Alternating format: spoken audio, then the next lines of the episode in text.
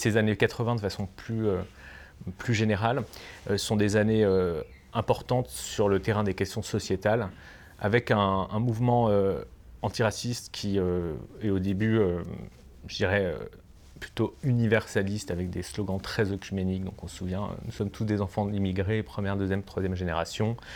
Euh, et il y en a d'autres moins connus. Euh, la, République, c'est comme une mobilette, il faut qu'il y ait du mélange pour que ça fonctionne. Enfin, donc cette idée euh, qui est naïve d'un certain côté, mais qui est aussi très très belle, hein, il faut quand même le, rappeler. Et, et, cette idée qui va peut-être évoluer, peut-être être trahie dans les années, les décennies qui vont suivre, avec une gauche qui euh, va parfois euh, jouer le jeu communautariste, euh, par opportunisme ou par peur, la fameuse peur de faire le jeu, du Front National, et, qui va, enfin, en tout cas pour partie, s'éloigner de cette vision qui présidait au début des années, des années 80.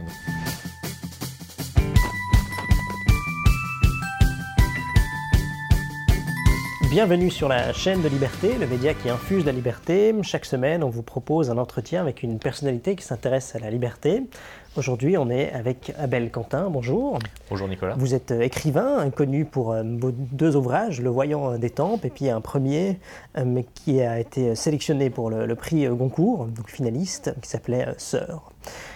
Votre roman, Le Voyant des Tempes, parle d'un retraité, un ancien professeur d'université qui était militant à SOS Racisme durant sa vie, donc qui se décrirait lui-même comme étant plutôt un homme de gauche et qui, euh, étant divorcé, à la retraite, cherche une activité ou cherche euh, une grande action qu'il peut faire et il se met en tête d'écrire un, livre. Donc, avant de, passer peut-être au, reste du contenu du livre, qu'est-ce qui vous a passionné dans la thématique euh, qui est abordée par le livre et, dans la démarche qui a mené au Voyant des Tempes alors, je, pense qu'il y a eu une, envie de, parler de nos névroses bien françaises, celles qui ont un trait euh, au racisme, à l'antiracisme, euh, de parler d'une crise de, l'universel, qui est pour moi une des caractéristiques de nos dernières années, euh, de parler aussi d'évoquer des, des, années 80, puisque mon, livre donc, se, est fondé sur deux temporalités, donc la nôtre et les années 80, euh, c'est-à-dire celle de les années de jeunesse de mon narrateur, euh, qui vient euh, du mouvement SOS Racisme et, qui, se remémore à, plusieurs occasions dans, le récit ces années-là, avec ses naïvetés mais ses grandeurs aussi. Et donc effectivement, il grandit dans l'époque de SOS Racisme où il y avait beaucoup de, de, motivation, on va dire, tout le, mouvement de se battre pour plus d'égalité, également pour une meilleure prise en compte des minorités qui étaient présentes en France.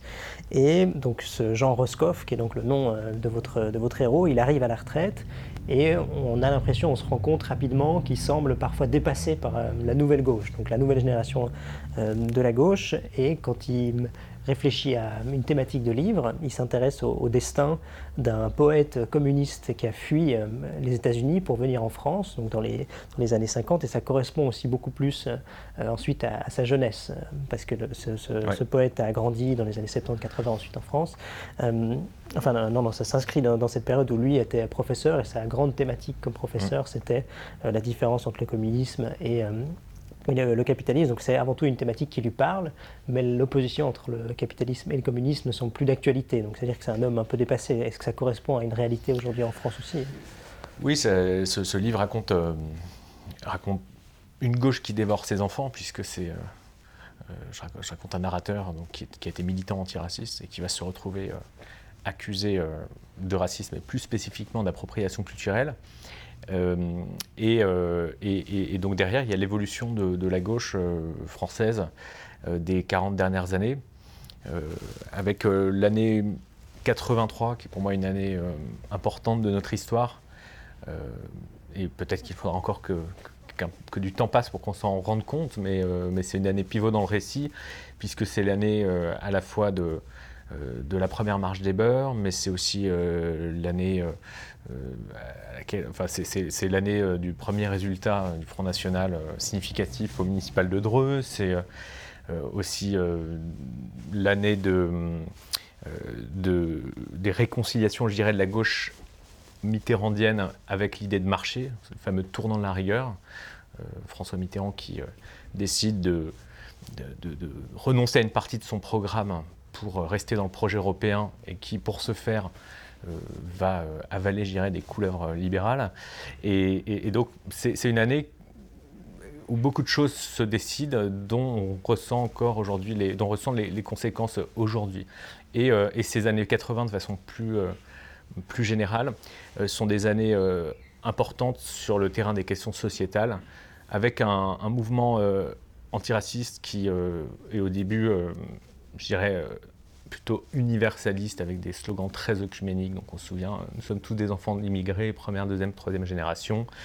Euh, et il y en a d'autres moins connus. Euh, la, République, c'est comme une mobilette, il faut qu'il y ait du mélange pour que ça fonctionne. Enfin, donc cette idée euh, qui est naïve d'un certain côté, mais qui est aussi très très belle, hein, il faut quand même le, rappeler.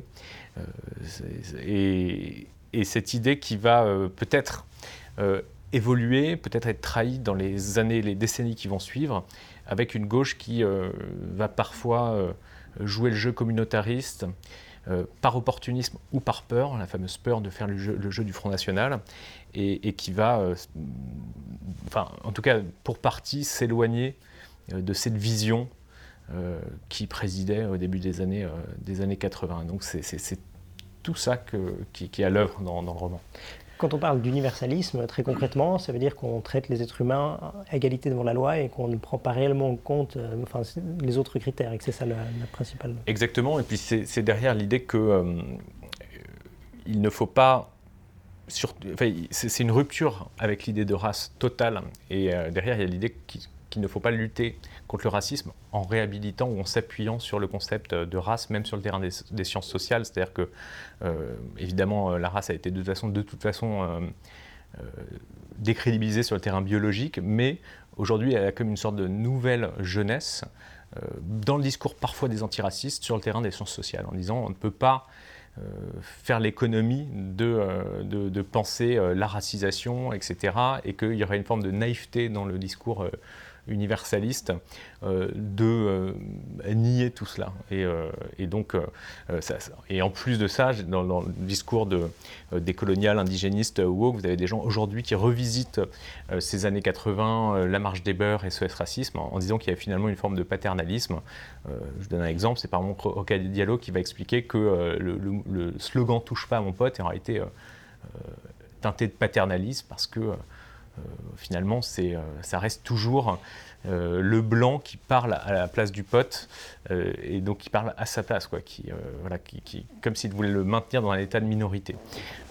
et donc ces critiques sont, voilà, sont, aujourd'hui des critiques qu'une certaine gauche se fait à elle-même, enfin que la gauche se fait à elle-même, et, qui sont des critiques qui peuvent aussi voilà, conduire à des impasses, en tout cas à mon sens. Vous écrivez que, enfin, dans le livre, on, ressent l'idée que la lutte des classes à l'époque, qui était le, grand clivage, a été remplacée par une lutte, euh, une lutte identitaire. Est-ce que c'est pas aussi le, sens de l'histoire qu'une ancienne génération soit dépassée par une nouvelle qui a des autres combats? Est-ce qu'il n'y a pas parfois euh, une volonté de, refuser ce changement d'opposition, tout simplement parce que c'est plus le nôtre et qu'on est plus moins au centre? C'est sûr que c'est l'histoire du monde. Enfin, c'est l'histoire du monde depuis que ça n'a peut-être pas toujours d'ailleurs été l'histoire du monde, mais je dirais que c'est l'histoire du monde euh, depuis qu'on est entré dans l'ère, moderne. Euh, dès que euh, à chaque génération se joue un combat des anciens et des modernes. Et, donc j'essaie de traiter ça de façon comique dans, le livre avec un narrateur qui, qui est voilà, un vieux baby boomer avec son langage de baby boomer, avec euh, ces mythes, euh, les mythes de sa génération, euh, qui se retrouvent dépassés aujourd'hui face à la génération de sa fille, de la copine de sa fille, qui elles sont des, militantes intersectionnelles qui, qui, sont passées à autre chose. elles, leur référence, ça sera peut-être, si je veux caricaturer, beaucoup plus à Traoré que l'écharpe rouge de, François Mitterrand, la rose au Panthéon, tout ça. Donc c'est ça que j'essaye de, de, montrer, et c'est vrai que c'est euh, c'est quelque part c'est un invariant, c'est quelque chose qui, se joue à chaque génération. C'est incompréhension. Il y a une scène très drôle où le père découvre la, copine de sa, enfin, la nouvelle copine de sa fille et il ne comprend pas du tout de quoi elle parle, il ne comprend pas son vocabulaire. Donc effectivement, il y a, malgré la, bonne intention ou même l'impression qu'on est euh, du bon côté de l'histoire pour le, père, il a l'impression d'être dépassé tout simplement sur le plan euh, du vocable. Et donc dans, le, dans votre récit, euh, Jean Roscoff, il écrit un, un, roman sur, sur un poète américain, mais qui est également, en fait, en plus d'être communiste, c'est ça, enfin le, communisme à l'époque était beaucoup plus ostracisé aux États-Unis qu'en France. En France, c'est un pays très ouvert aux idées communistes et aussi beaucoup plus tolérant. Donc ça veut dire que lui, il interprétait ce départ des États-Unis aussi par un attrait euh, de pouvoir discuter plus librement hein, des idées euh, communistes. Et au moment où le roman sort, on lui reproche à Jean Roscoff, en tant qu'universitaire à la retraite euh, blanc, d'avoir écrit sur une personne noire sans mettre au centre de sa réflexion qu'il était noir. Oui. il a il a les préjugés aussi de sa spécialité. Il faut rappeler que c'est un professeur, un universitaire, il est professeur à Paris 8 euh, d'histoire contemporaine, spécialiste des États-Unis et même plus spécifiquement du, Parti communiste américain, ce qui est vraiment une, niche. Euh, et, donc il, analyse euh, ce qui se passe autour de lui et de façon plus spécifique ce poète qui l'intéresse, Robert Willow, à l'aune de cette grille-là. Et sa grille, c'est une grille qui est c'est vrai qu'il est très structuré euh, autour euh, bah, du marxisme, de l'opposition bloc de l'Est contre bloc de l'Ouest, des rapports de domination aussi économiques. et, c'est vrai que lorsqu'il s'intéresse à la vie de Robert Willows, ce poète donc, qui a quitté les, États-Unis dans un climat de McCarthyisme, de chasse aux sorcières anticommunistes, pour partir en France, lui, pour lui, c'est une évidence que ce poète est parti pour fuir ce climat anticommuniste et que c'est la raison pour laquelle il a choisi euh, la France. Euh, et, et, donc, ça, hum, voilà, c'est une grille d'analyse qui est aussi euh, très univoque, qui, est, qui, procède aussi d'une erreur. C'est-à-dire qu'il a, il a une forme de cécité. il ne voit pas ce qui, ce qui est en dehors de, de, ça.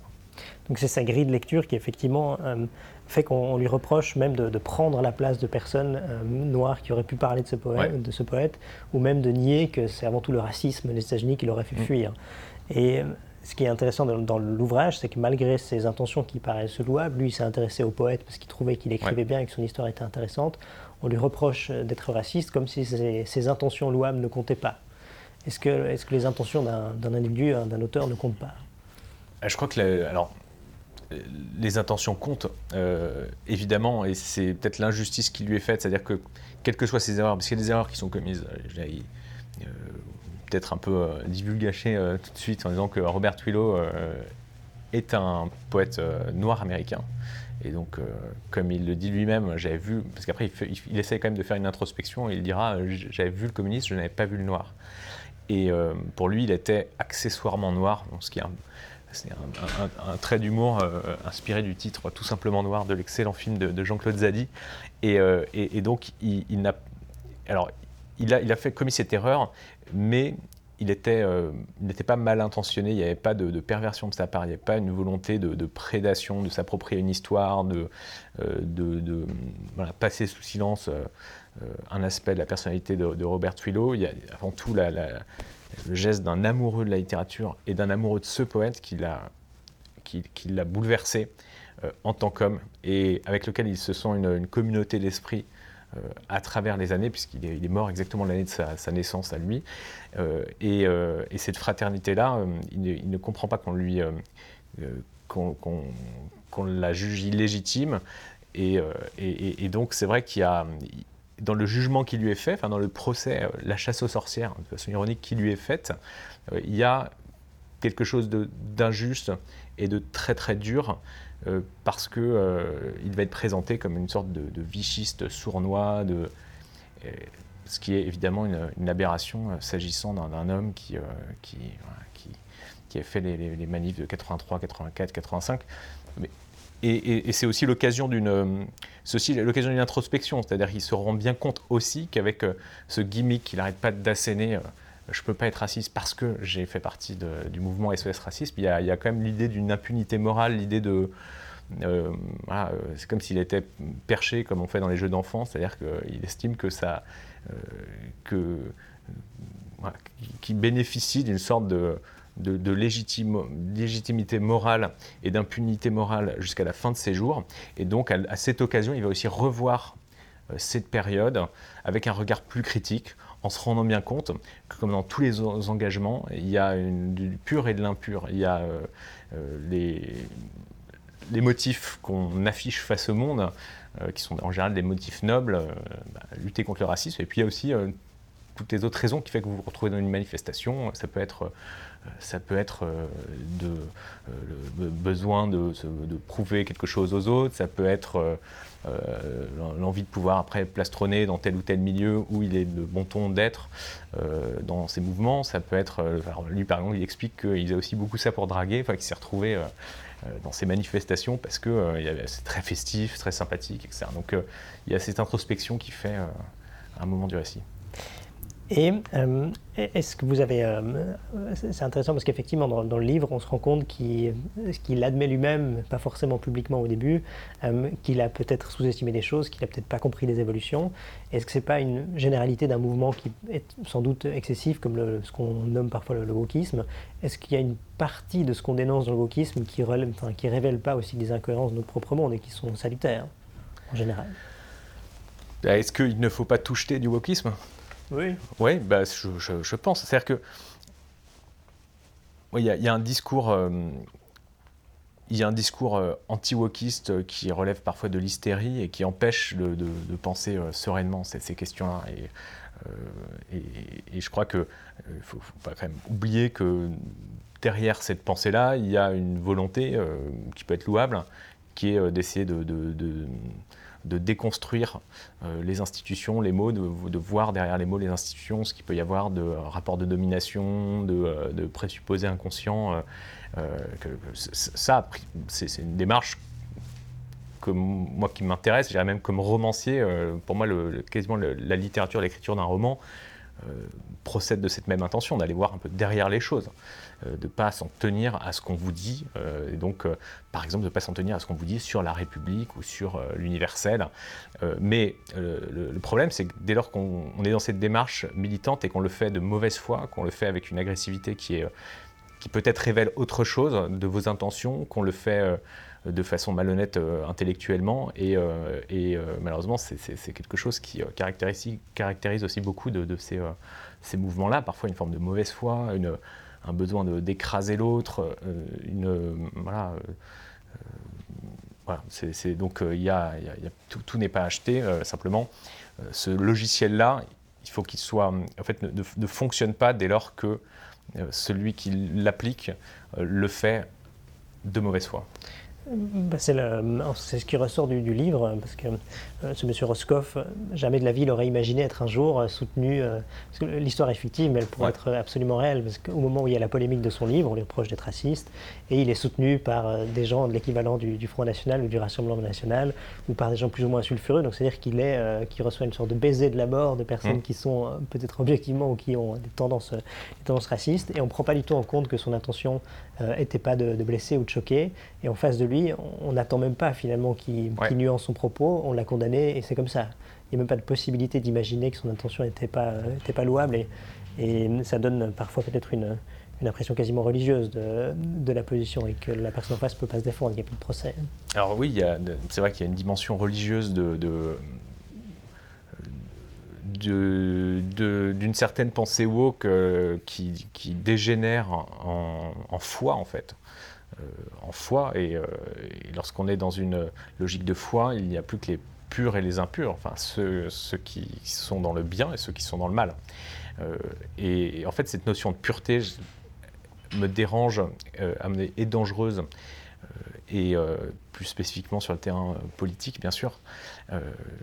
et, c'est vrai qu'il est victime d'une sorte de, procès truqué, enfin un procès dans lequel il n'y a pas de possibilité pour lui de faire valoir sa position et dans lequel il est, euh, jugé d'avance. Euh, c'est-à-dire que euh, moi j'ai en tête plusieurs lectures et je pense à un excellent livre de Tom Wolfe qui s'appelle Le bûcher des, vanités qui, montre comme ça la descente aux enfers d'un trader à New York dans les années 80 et qui pareil quoi, est pris dans cette espèce de, machine infernale et on sait qu'on est pris dans cette machine infernale en réalité peut-être la seule chose à faire serait de ne pas bouger, de faire le mort, comme certains animaux, quand ils sont attaqués, ils font le mort. Et lui, il va décider de se défendre et il va le faire. le problème, il va le faire avec son, ses, mots des années 80, avec sa maladresse, puis il picole énormément. c'est un personnage que, j'ai conçu comme étant attachant. Je, me suis attaché à lui en, le décrivant et, et, donc il va faire qu'aggraver son cas.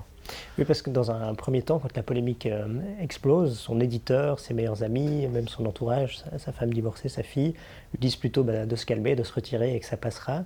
Et ça ne passe pas. Donc la polémique continue d'enfler. Et vu qu'il n'a pas pu se défendre, finalement, on parle aussi un peu à, sa place. Et c'est une des grandes questions.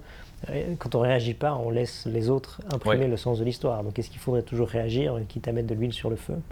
Oui, c'est une, une, parole empêchée, euh, Jean Roscoff. C'est-à-dire que euh, au-delà de ces, questions de, de je voulais décrire cette chose très simple. Qu'est-ce que c'est que de, vouloir dire quelque chose désespérément et de ne pas réussir à le dire?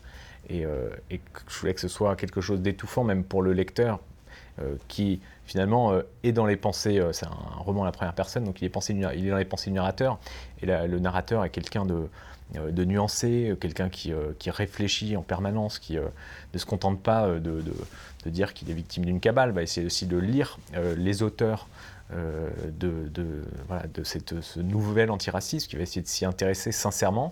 Le problème, c'est qu'il y a tout ce monde de nuances qui est dans sa tête, puis à ce qu'il réussit à dire. C'est-à-dire d'abord, il est maladroit, mais il y a aussi un espace, on lui donne un espace très restreint.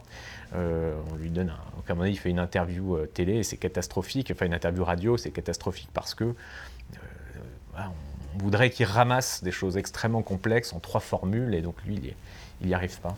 Oui, alors il fait finalement, je crois, une, matinale pour répondre à ses détracteurs. Et effectivement, c'est l'exercice qu'on peut s'imaginer, c'est 15 minutes pour un jugement, alors qu'il aurait besoin de quelques heures. Et il se fait aussi piéger bah, très facilement.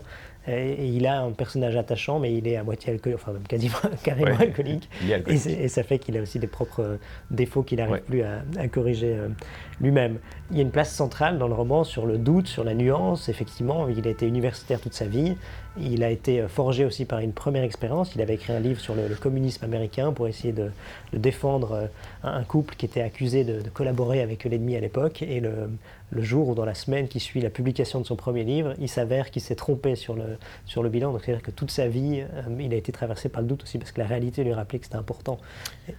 Oui, il a, en fait, au, moment du récit, c'est déjà quelqu'un qui est, quelqu'un qui est déjà dans l'échec. C'est-à-dire qu'il il, est connu, c'est la, marque brûlante de, l'échec. Euh, donc ça l'a transformé en une sorte de, personnage euh, Woody Allenien, avec euh, un humour du désespoir, avec un côté un petit peu Calimero aussi, très génial. Et, c'est vrai, il, a été travaillé par la vie. C'est-à-dire que plein de certitudes à 20 ans, hein, comme beaucoup de gens. à 20 ans, il, est séducteur, il est, là, il est là où il faut être, il est des bonnes manifestations, euh, il a un avenir très, très brillant qui, s'ouvre devant lui. Et ensuite, il y a, 40, 30, 40 années de, vie euh, qui est aussi une succession d'échecs. Oui, parce qu'il n'est il est pas euh, professeur titulaire, absolument magnifique, il, est chargé. Il a été placardisé, sa, femme l'a largué. Euh, donc il est, euh, j'ai vraiment voulu faire un livre drôle aussi, un, livre comique avec un, personnage qui suscite des, choses très très contraires, c'est-à-dire qu'il soit agaçant aussi mais, mais touchant. Euh, et, c'est un personnage qui est fondamentalement dominé. Donc c'est là qu'il y a une absurdité euh, dans l'accusation qui lui est faite. Euh, parce que dans le cadre de cette accusation, voilà, il, va être montré dans les médias comme un personnage de dominateur, enfin de, vraiment comme l'archétype du mal blanc de 60 ans qui aurait toutes les cartes de son côté. la réalité, c'est que c'est un homme qui est euh, méprisé par son ex-femme, euh, et qui est regardé un peu de haut par son meilleur ami, Marc, un avocat qui lui a très bien réussi. Euh, sa fille, en fait, il, est même déchu de sa paternité, puisqu'avec sa fille, il a une relation qui est très belle, mais qui est quasiment une relation de, vieille copine. C'est-à-dire qu'en fait, il, est plus, sa fille ne le regarde même plus voilà, comme, un patriarche. Elle, le voit vraiment comme un homme déchu, et c'est ce qu'il est d'ailleurs.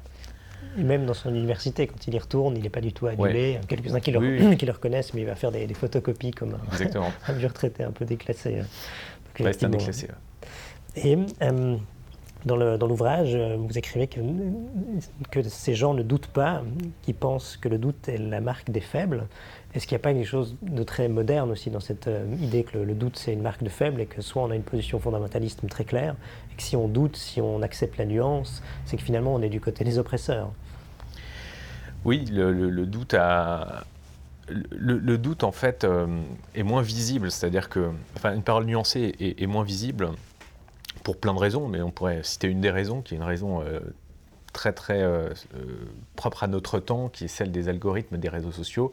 On sait très bien que les, algorithmes font émerger de façon mécanique les, propos radicaux plutôt que les propos outranciers, etc., plutôt que des, propos euh, nuancés. et puis la nuance a besoin de prendre son temps. La nuance, elle ne peut pas s'exprimer en 144 signes. Et donc lui, il est aussi prisonnier de cette temporalité-là, de ce, temps de la nuance qu'on ne lui donne pas.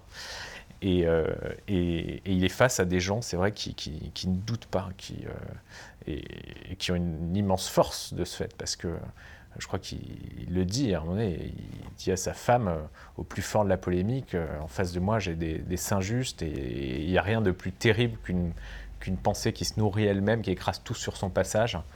Et, donc il trouve ça terrible, mais il trouve ça quasiment presque admirable. Enfin, il, est, il, est, tétanisé en fait face à ça, parce que c'est très très difficile hein, de, d'argumenter, de, se défendre face à des gens qui ne doutent pas et qui manquent singulièrement d'humilité, parce qu'on ne doute pas, c'est qu'on pense qu'on qu'on est dans le vrai. Qu'on a atteint la vérité finale.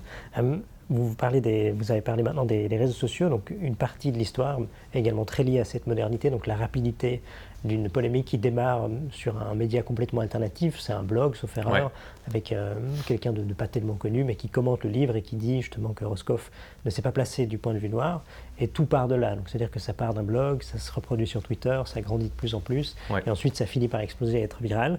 donc c'est-à-dire que ça peut venir un peu de, de n'importe où et que le rythme est plus tellement maîtrisé comme euh, il pouvait l'être il y a 40 ou 50 ans quand les, les, médias sont trop euh, maîtrisés l'information, que ce soit bien ou mal, c'est une autre question, mais en tout cas la, rapidité et aussi le, fait que ça puisse venir de, de, nulle part est très bien exprimé dans le, dans le roman, et également la, le fait qu'une polémique qui commence en ligne peut finir par des conséquences et des séquelles physiques, parce qu'il démarre par une polémique en ligne, puis à la fin, une partie de son appartement est, est attaquée, etc. Donc est-ce que ça c'est aussi quelque chose que vous vouliez démontrer, euh, que les paroles en ligne peuvent avoir des conséquences alors, je n'écris pas un roman avec l'idée de démontrer quelque chose, et euh, vous disiez tout à l'heure que ce n'est pas, une, pas une question de morale, et euh, moi j'ai vraiment cette croyance que, que, le, roman est, euh, pour reprendre les, mots de Kundera, ce, ce, territoire moralement neutre où on peut aussi montrer des réalités qui s'annulent les uns les autres. Alors après, c'est vrai que sur les réseaux sociaux, bon, je dirais que le, livre est, à charge, c'est évident parce que il, est, ouais, il, est, pris dans un, il est, face déjà, il est face à un ennemi qui n'a pas de visage, puisque c'est une multitude anonyme qui n'a d'ailleurs pas de grief personnel contre lui. Donc c'est ce qu'il va dire à la fin quand il sera euh, jugé. Enfin, quand certains de ces cyberharceleurs seront jugés, c'est qu'il euh, dirait qu'il n'y avait, il ne peut même pas au moins se raccrocher à un visage haineux euh, c'est-à-dire que c'était pas personnel parce qu'il se retrouve face à un type, de, un peu un pauvre type qui dit bah, écoutez, j'ai fait ça, mais c'était un peu pour. Euh, j'étais sur les réseaux, j'ai quasiment une sorte de double euh, haineux sur les réseaux, mais je ne sais pas pourquoi j'ai écrit tout ça et, qui ne l'assume pas d'une certaine façon.